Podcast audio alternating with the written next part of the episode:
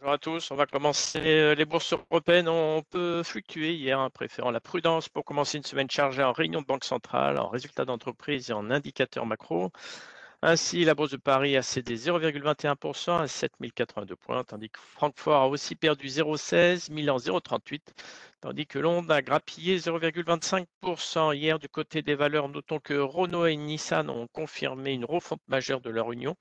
C'est l'an 99. Renault va réduire sa part au capital de Nissan à 15% contre 43 actuellement pour mettre les deux constructeurs automobiles sur un pied d'égalité. De son côté, Nissan va investir dans Ampère, la nouvelle entité de véhicules électriques de Renault à, la clôture. Renault a baissé sur cette annonce de 4,12%. Toujours hier, Orpea a annoncé euh, réouvrir les discussions avec la CDC et a demandé à nouveau la suspension de sa cotation. Et enfin, Elior hier a chuté de plus de 9% après que la Générale a abaissé sa recommandation sur le groupe à vendre au lieu de conserver. Notons que le titre avait déjà perdu 14,4% jeudi après la publication de résultats inférieurs aux attentes. Euh, hier soir à Wall Street, la bourse de New York a terminé en berne. Face au risque, présente une semaine économique très chargée. Euh, le Dow Jones a cédé 0,77%, le Nasdaq a perdu 1,96%, tandis que le S&P 500 a lâché 1,3%. Notons qu'à l'approche des résultats il y a plusieurs poilures de la tech hein, qui, euh, qui, où il y a eu quelques dégagements. On a eu Apple qui a ainsi perdu 2%.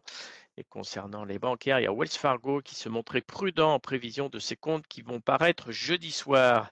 Toujours hier, du côté des valeurs, General Motors a abandonné 4,4%, lesté par la dégradation de Berenberg à conserver. Ce matin en Asie, euh, il y a eu un chiffre macro. Hein. L'activité manufacturière a connu en janvier un rebond inattendu. Après quatre mois de contraction, euh, l'indice des directeurs d'achat s'est établi à 50,1% contre 47 un mois plus tôt.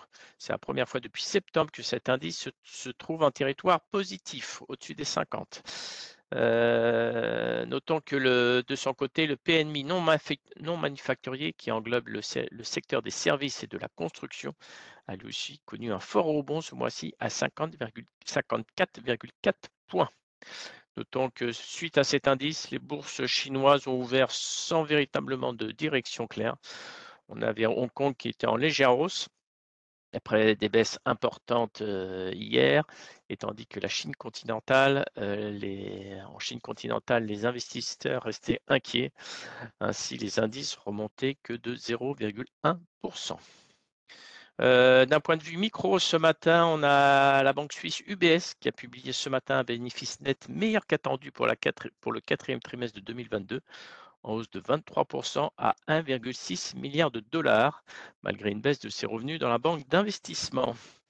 Toujours du côté des banques, on a la deuxième banque italienne Unicredit qui a dépassé ses objectifs en multipliant en 2022 son bénéfice net par 3 à 6,5 milliards d'euros grâce à un contexte notamment de hausse des taux d'intérêt, ce résultat euh, est nettement supérieur au consensus euh, des analyses qui tablait sur un bénéfice net de 5 milliards d'euros. Je vais laisser la parole à Nantes.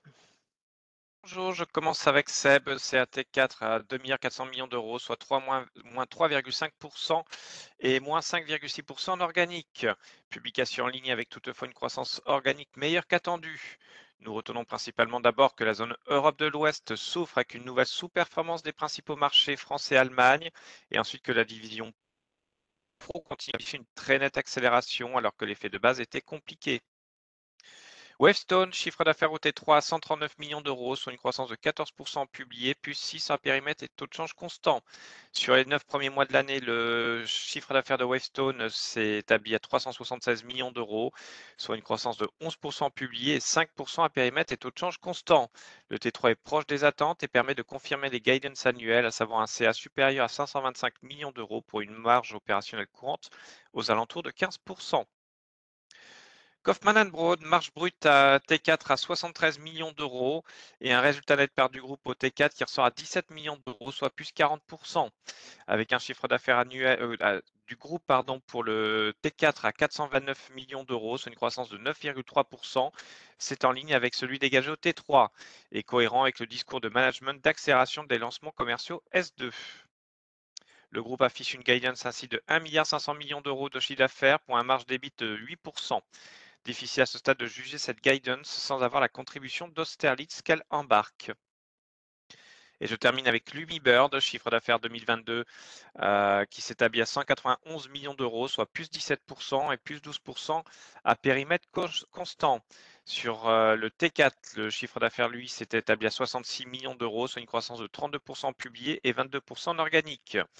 Comme attendu, Lumibird a enregistré une nette accélération de son activité au T4 qui a notamment profité à d'excellentes performances de la défense spatiale et de la BU industrielle et scientifique. Malgré ce niveau d'activité, la normalisation de la rentabilité sur le S2 est limitée par plusieurs OPEX non récurrents qui n'avaient pas été anticipés ni identifiés par le management. L'EBITDA annuel devrait se situer entre 15,7 et 16,8% soit 3 à 4 points de base de moins que l'objectif du management. Lumibird se montre confiant sur la dynamique commerciale 2023 qui sera amplifiée par des hausses de prix significatives tandis que l'absence d'OPEX non récurrent permettra de renouer avec un EBITDA entre 20 et 25% c'est tout pour moi ce matin. Merci Émeric. Euh, concernant l'agenda, ce sera la semaine des banques centrales. Hein. On aura la Fed, la BCE et la Banque d'Angleterre. Aujourd'hui, on aura l'indice du prix des logements à 15h, l'indice de confiance des consommateurs à 16h. Avant l'ouverture, on aura les publications d'ExxonMobil, Pfizer, McDo, UPS et Caterpillar. Après clôture, on aura AMD, et mercredi, bien sûr, la Fed à 20h. Et jeudi, après les banques centrales, on aura, après clôture, Apple, Alphabet, Amazon, Qualcomm et Starbucks. Je laisse la parole à Lionel. Sacré programme de publication. Alors, sur le CAC, pas de changement, on est toujours dans la même zone. Le premier support, 7050, la moyenne mobile 10 jours, qui a été confirmé hier en tant que support. La résistance, ça ne change pas, résistance horizontale à 7117. Donc on a une zone quand même qui devient très étroite entre ce support et cette résistance. 60 hein. points environ d'une zone de neutralité. Euh, évidemment, il va falloir choisir assez rapidement son camp. Euh, ça devrait être fait cette semaine compte tenu de l'agenda chargé. Bonne journée. Merci, bonne séance à tous.